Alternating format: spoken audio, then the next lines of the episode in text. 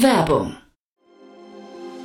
Sei dabei beim HTGF Family Day am 11. und 12. Juni in der Station Berlin. Für zwei Tage voller Inspiration und Business. Tauche ein in ein einzigartiges Netzwerkerlebnis mit bis zu 1500 Teilnehmenden. Erkunde das innovative Seed- und Later-Stage-Portfolio des Hightech Gründerfonds. Lass dich vom vielseitigen Programm inspirieren und knüpfe wertvolle Kontakte. Sichere dir jetzt dein Ticket. Mehr Informationen findest du unter www.family-day-htgf f.de.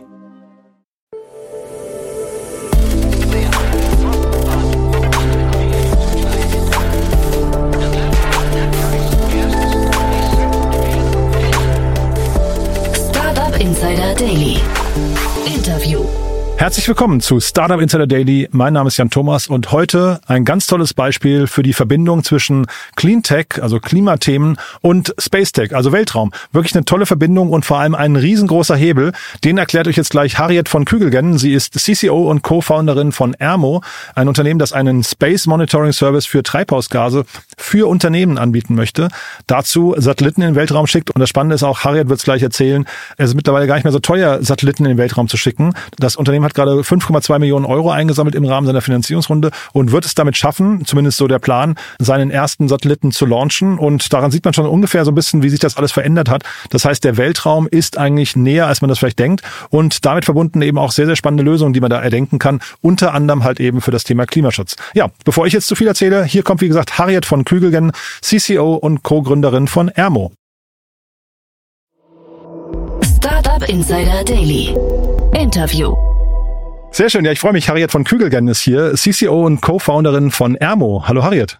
Hallo, ich freue mich hier zu sein. Ja, tolles Versprechen und erstmal Glückwunsch. Ihr habt gerade eure Runde announced, ne? Ja, ich freue mich auch sehr. Endlich. Ja. Langsam wird es real. Cool. Aber war es vorher irreal? Ach, ich glaube erst in dem Moment, wo auch viele darüber Bescheid wissen oder darüber lesen, man viele Nachrichten bekommt äh, und Glückwünsche, versteht man richtig, dass man hier gerade eigentlich ein sehr großes oder großes äh, Unternehmen mit äh, viel Potenzial auf die Beine stellt. Und äh, genau, das hilft auf jeden Fall dafür. Mhm. Großes Unternehmen, dann fangen wir vielleicht mal so an heute. Ähm, wo steht ihr denn gerade? Also auf dem Weg zum Großunternehmen? Wir sind gerade ein Team von äh, zwölf Leuten, stetig wachsend. Äh, viele davon sind ähm, mit technischem Hintergrund. Wir bauen und betreiben ja Satelliten. Das heißt, damit wir richtig losstarten können, muss natürlich auch erstmal der erste Satellit gebaut werden. Dementsprechend sehr viel ähm, gerade Ermo-Mitarbeiter mit technischem Hintergrund.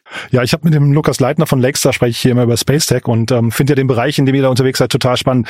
Hol uns doch mal ab. Wie würdest du es bezeichnen? Ähm, genau, also Space Tech äh, trifft es ganz gut. Was man auch neuerdings immer sagt, ist, dass man es New Space nennt. Äh, das heißt natürlich irgendwie automatisch, dass es auch ein Old Space gibt, was ein bisschen daher, was ein bisschen daher kommt, dass für eine sehr, sehr lange Zeit gab es eben nur die NASAs und ESAs der Welt, die irgendwie Satelliten, Raketen etc. gebaut haben. Und seit ein paar Jahren, wahrscheinlich auch ein bisschen mit Elon Musk und SpaceX, hat sich dieses ganze Feld der Space-Industrie etwas verändert. Viel mehr privates Geld fließt da rein und quasi der ganze kommerzielle Space-Bereich wird jetzt New Space genannt. Das heißt, dieses, das eben auch aus kommerzieller Motivation, wie wir es zum Beispiel tun, Satelliten gebaut werden, um dann zum Beispiel wie bei uns äh, Treibhausgasemissionen äh, zu messen, um das dann an die Industrien wiederum weiter zu verkaufen. Und wir koppeln da das Space äh, Tech mit Climate Tech, was natürlich super, super wichtig ist, weil, also natürlich einmal, weil wir alle irgendwie was gegen den Klimawandel tun müssen, aber auch, weil am Ende die Emissionsdaten, die wir liefern, sind, äh, liefern, sind natürlich viel mehr eine Klima- oder Klimaregulatorik-Motivation, ähm, als dass es wichtig ist, woher eigentlich die Daten kommen. Das heißt, hier ist quasi das Space Tech ein wahnsinnig gutes Mittel zum Zweck, um am Ende wirklich sehr akkurate und häufige Daten über Emissionen liefern zu können dieses New Space und Old Space kennt man quasi auch von der New und Old Economy, ne? Das halt also quasi sind genau. so äh, Termini, die wurden schon mal bemüht. Jetzt sagst du gerade, ähm, es ist egal, woher die Daten kommen. Zeitgleich sagst du, der, der, sagen wir, Satelliten ja. sind da quasi der beste Weg. Wie hat man es denn in der Old Old Economy gemacht, also in der in der quasi in der Phase vor New Space? Ja, ja, das ist eine sehr, sehr gute Frage. Ähm, um da vielleicht einmal zwei, drei Schritte zurückzugehen. Ähm, das Problem, was wir gerade haben, auch im Thema Klimawandelbekämpfung ist, dass uns in sehr, sehr großen Teilen von Industrien oder auch Teilen äh, oder Regionen in der Welt einfach die Transparenz über die Emissionen fehlen. Und das geht jetzt wieder auf deine Frage ein.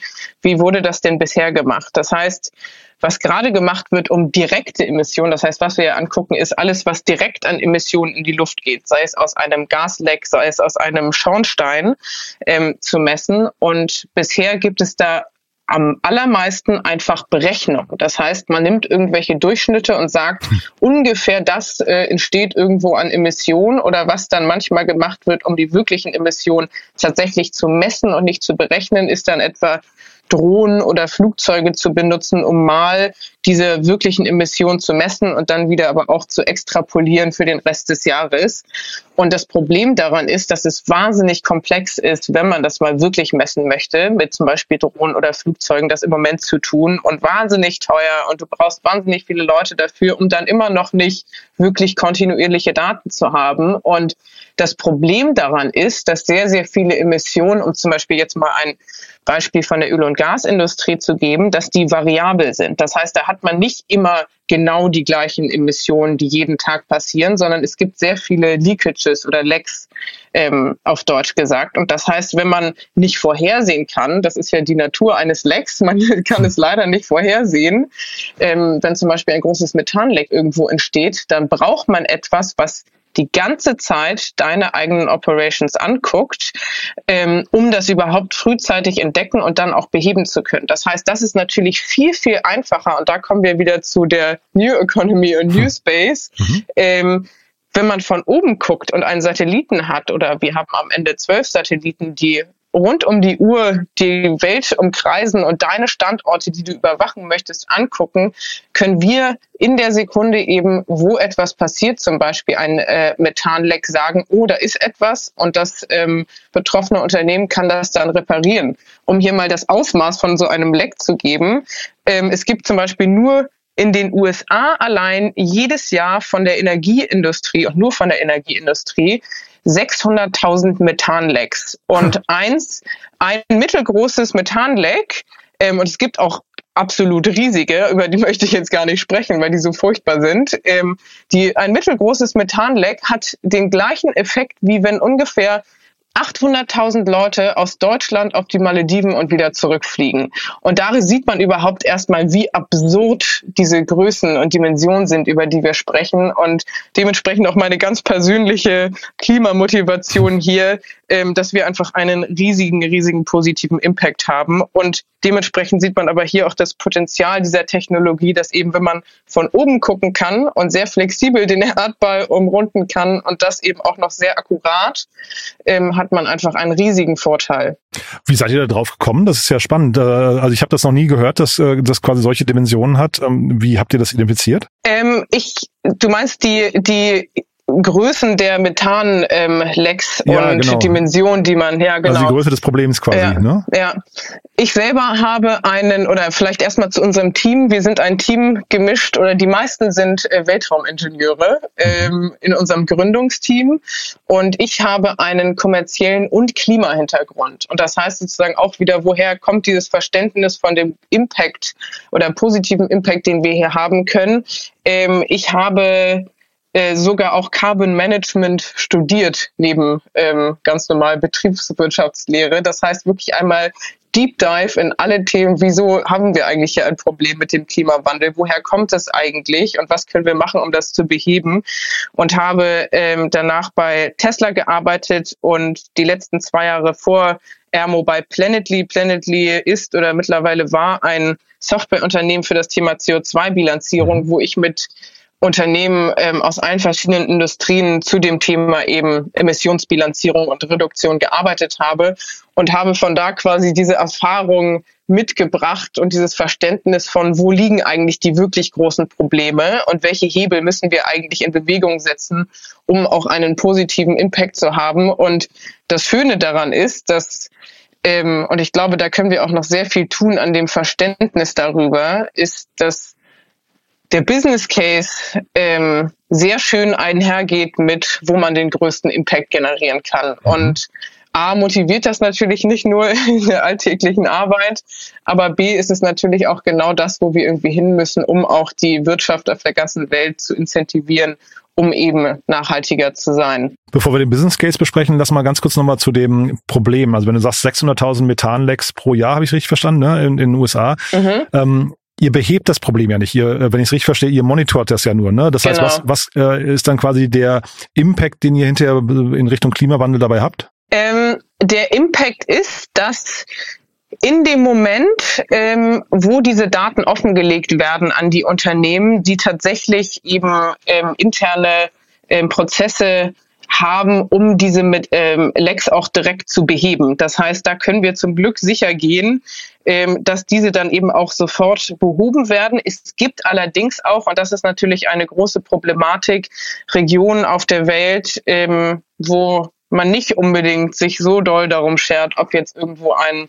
Leck behoben wird oder nicht. Mhm. Und ähm, da ist es aber unser Ziel. Da gibt es zum Beispiel sehr, sehr schöne Initiativen von der UN, von dem UN Environmental Program, wo sie dann eben mit verschiedenen Methanreduktionsinitiativen verschiedene Technologieanbieter bündeln, um eben Transparenz über Emissionen auf der Welt in Regionen zu liefern, wo eben Stand heute leider noch keiner so ganz genau ähm, drauf guckt, um damit dann hoffentlich ähm, zu bewirken, dass auch da die Regulatorik strenger wird und auch dort die Unternehmen dazu zur Verantwortung gezwungen werden. Und das heißt, oder wir sind sehr, sehr stark davon überzeugt, dass die Transparenz über die Daten ein erster und sehr, sehr wichtiger Schritt ist, um hier eben auch in das Thema Reduktion und Emissionsvermeidung zu kommen. Mhm. Weil äh, der Business Case, ähm, ich habe jetzt verstanden, die, die äh, Unternehmen sind erstmal eure Kunden, aber ich hätte fast gedacht, das klingt ja eigentlich eher so Richtung, was nicht, Weltpolizei, ne? dass man da irgendwie so sich eigentlich ja. wünschen würde, da gibt's jemanden, der, ne, das ist ein Planet hinterher und da gibt's jemand, der dann auch in diesen Regionen, wo du sagst, dass vielleicht man nicht so motiviert ist, dann so ein Leck ja. abzuschalten, da eigentlich, äh, ja, also wahrscheinlich mit drastischen Sanktionen sogar irgendwie reagieren kann, ja. damit sowas hinten raus äh, nicht uns allen auf die Füße fällt, oder? Ja, total. Ähm, würde ich dir total zustimmen oder ich stimme dir da total zu.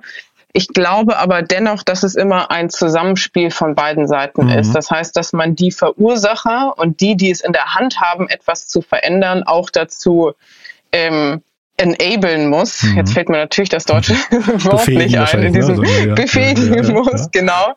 Ähm, überhaupt die Datengrundlage zu haben, Emissionen zu reduzieren und mhm. auch die richtigen Analysen zu betreiben, um zu sagen, aha, an Standort A ähm, können wir ähm, XY ähm, austauschen oder einstellen, ähm, um die Emissionen zu reduzieren. Und ich glaube, das ist ein sehr, sehr wichtiger Hebel, weil was es zum Beispiel gibt, wenn man jetzt zum Beispiel mal auf die EU guckt, gibt es ja auch verschiedenste Regulatoriken, die versuchen, die Nachhaltigkeit auch über Emissionen hinweg, man nennt es ja immer so schön ähm, ESG, ähm, zu beeinflussen. Und das heißt, wo wurde da in der EU mit angefangen, ist, dass sie gesagt haben, dass sie eine ähm, Regulatorik aufsetzen und umsetzen, die rein auf die Finanzindustrie ähm, gezielt ist, mit der Motivation zu sagen, das sind ja auch quasi so ein bisschen die, die beeinflussen, was sonst überall in der Wirtschaft äh, passiert, weil die eben die Geldgeber sind. Das heißt auch so ein bisschen die, die von oben gucken. Man könnte es fast die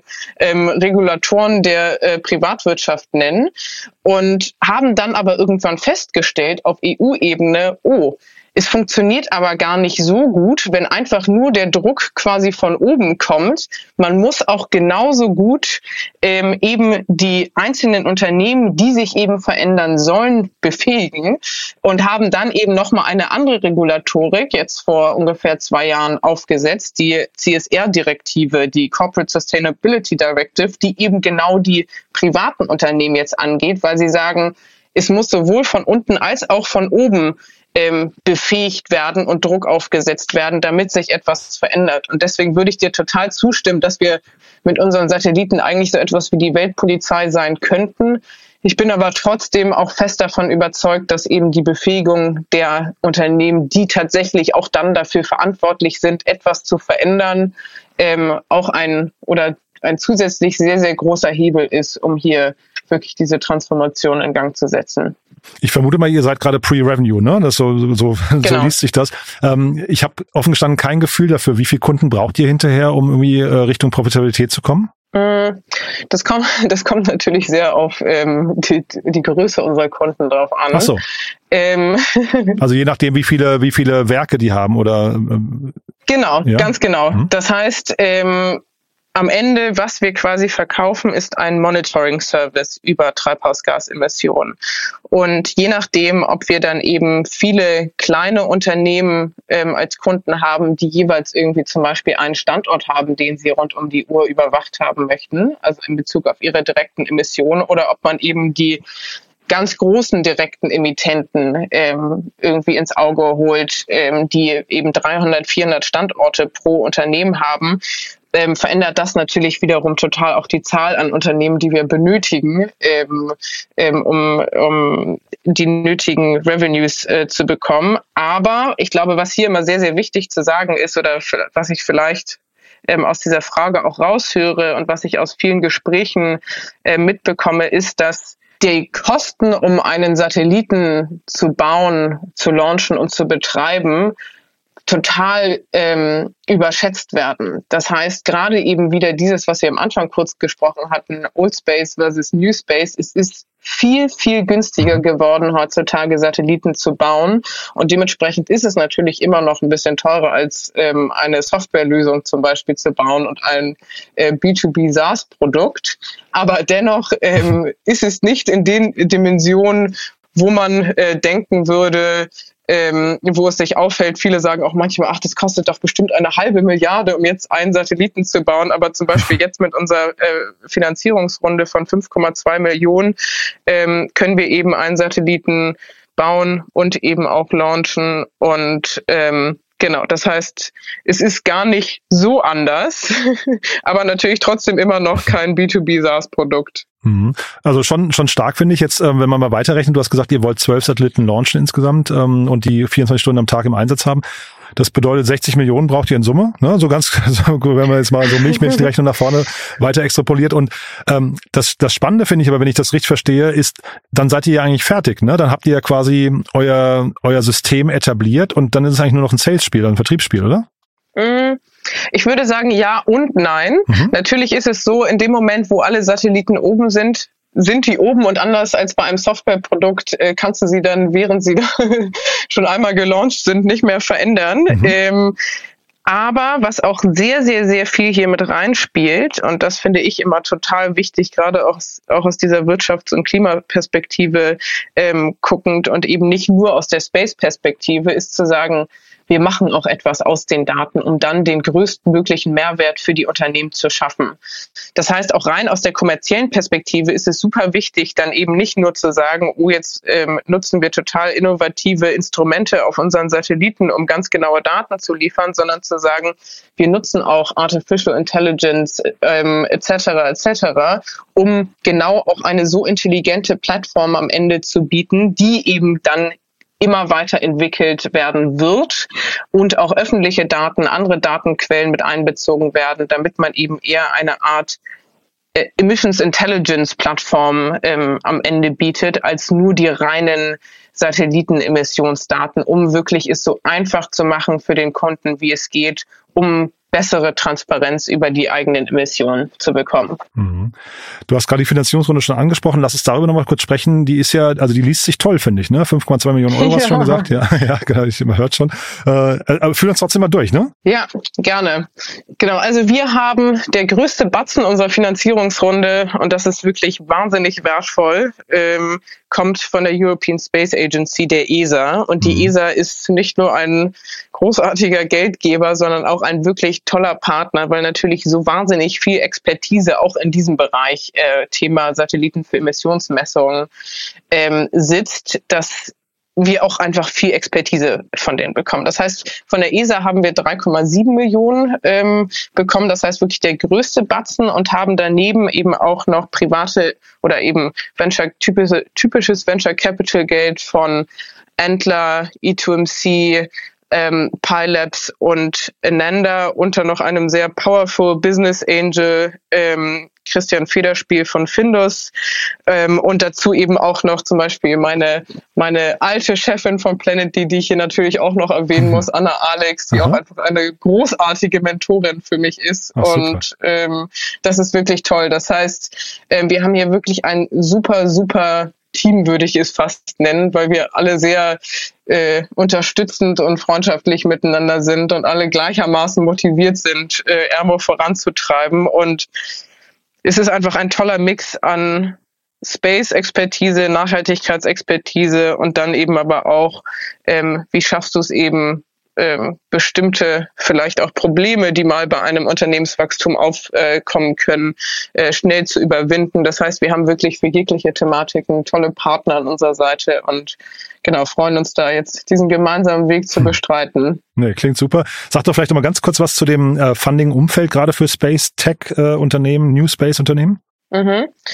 Mm, es gibt da super interessante Studien darüber, wie viel mehr Unternehmen heute in dem Space Tech-Bereich unterstützt werden, ähm, also von der privaten Funding-Seite, als noch vor fünf Jahren. Und ich glaube, ähm, es könnte sein, dass ich jetzt gerade nicht die genaue Zahl ähm, äh, widerrufen kann, aber es war, glaube ich, vor fünf Jahren irgendwie zum Beispiel in Deutschland fünf Unternehmen und heute sind es dann irgendwie 30, die mit Venture Capital finanziert mhm. werden, was einfach wirklich wahnsinnig ist. Das mhm. heißt, es bewegt sich total viel in diesem Bereich und ähm, was uns natürlich aber auch weiterhilft, weil immer ein größeres Verständnis und auch für zukünftige Finanzierungsrunden immer ein größeres Verständnis ähm, da ist und wirklich täglich wachsen ist über die Potenziale, die man eben mit Space Tech, New Space erreichen kann, auch eben aus der kommerziellen Sicht. Und das ist einfach total toll. Und natürlich ist es gerade oder heute etwas schwieriger, Geld zum Beispiel einzusammeln, als es noch vielleicht vor zwei Jahren oder zwei, drei Jahren war.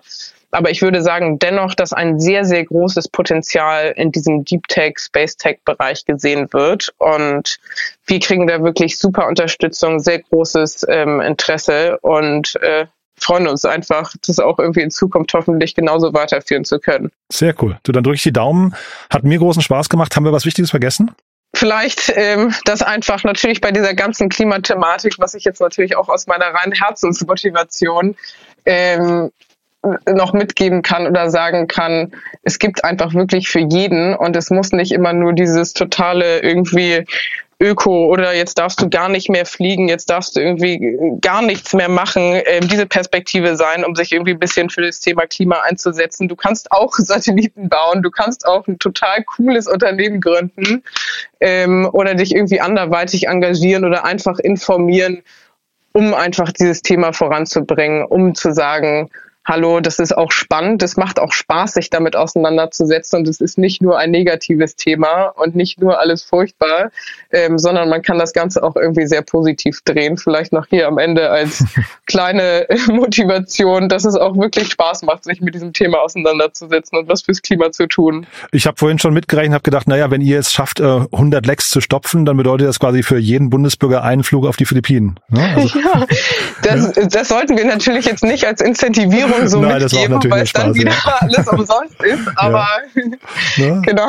Aber das finde ich auf jeden Fall. Also ne, also man sieht erstmal schon, was ihr da für einen Hebel habt. Den finde ich wirklich, äh, den finde ich wirklich gewaltig. War mir so nicht bewusst. Ja. Deswegen drücke ich euch die Daumen. Also bin gespannt, wie es weitergeht. Vielen, vielen Dank. Wir bleiben in Kontakt, ne, würde ich sagen, Harriet. Machen wir. Super. Bis dahin. Danke dir. Hm, danke dir Bis auch. dahin. Tschüss. Tschüss. Startup Insider Daily, der tägliche Nachrichtenpodcast der deutschen Startup-Szene. Ja, das war also Harriet von Kügelgen, CCO und Co-Gründerin von Ermo. Und ja, ihr habt es gerade gemerkt, echt ein tolles Thema, finde ich. Ne? Ich habe ja vorhin gesagt, es ist so eine interessante Verbindung zwischen Weltraum und äh, Klimaschutz. Hätte ich so nicht auf dem Schirm gehabt. Und ich finde irgendwie der Hebel, den Ermo zum Thema Klimaschutz anbietet oder in Aussicht stellt, ist wirklich gewaltig. Ne? Ich fand also die Vergleiche mit der Flugindustrie wirklich sehr plausibel. Bin sehr gespannt, wie es da weitergeht und wie schnell hoffentlich das zwölf Satelliten umfassende Netz dann steht und hoffentlich auch eben im Einsatz ist. Also das klingt irgendwie für mich auf jeden Fall nach einer tollen Reise. Bin sehr gespannt. So, wenn es euch gefallen hat, wovon ich ausgehe, gerne weiterempfehlen. Ihr wisst ja, wir freuen uns hier immer über neue Startup-Enthusiastinnen, Enthusiasten, die uns noch nicht kennen, die hier mal reinhören und dann einfach auf den Geschmack kommen und zum Beispiel an so einem Thema hier Gefallen finden und sagen, das gibt's ja gar nicht, was rund um den Weltraum alles für neue Ideen entstehen. Ich fand's auf jeden Fall super, habe ich so nicht auf dem Schirm gehabt und ich denke, so geht's dem einen oder anderen vielleicht aus eurem Bekanntenkreis auch. Dafür, also fürs Weiterempfehlen, schon mal vielen Dank an euch. Ja, ansonsten ganz kurz der Hinweis auf unsere Plattform und vielleicht auch, wenn euch das Thema Space Tech interessiert, nochmal kurz der Hinweis auf die Podcast-Reihe, die ich hier mit Lukas leiten habe zum Thema Space Tech.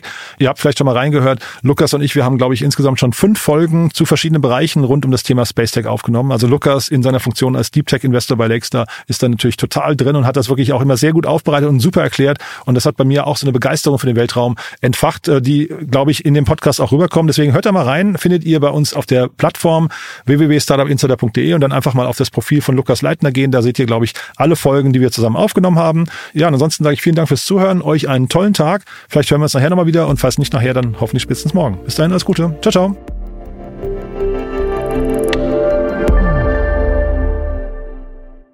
Diese Sendung wurde präsentiert von Fincredible. Onboarding made easy mit Open Banking. Mehr Infos unter www.fincredible.io.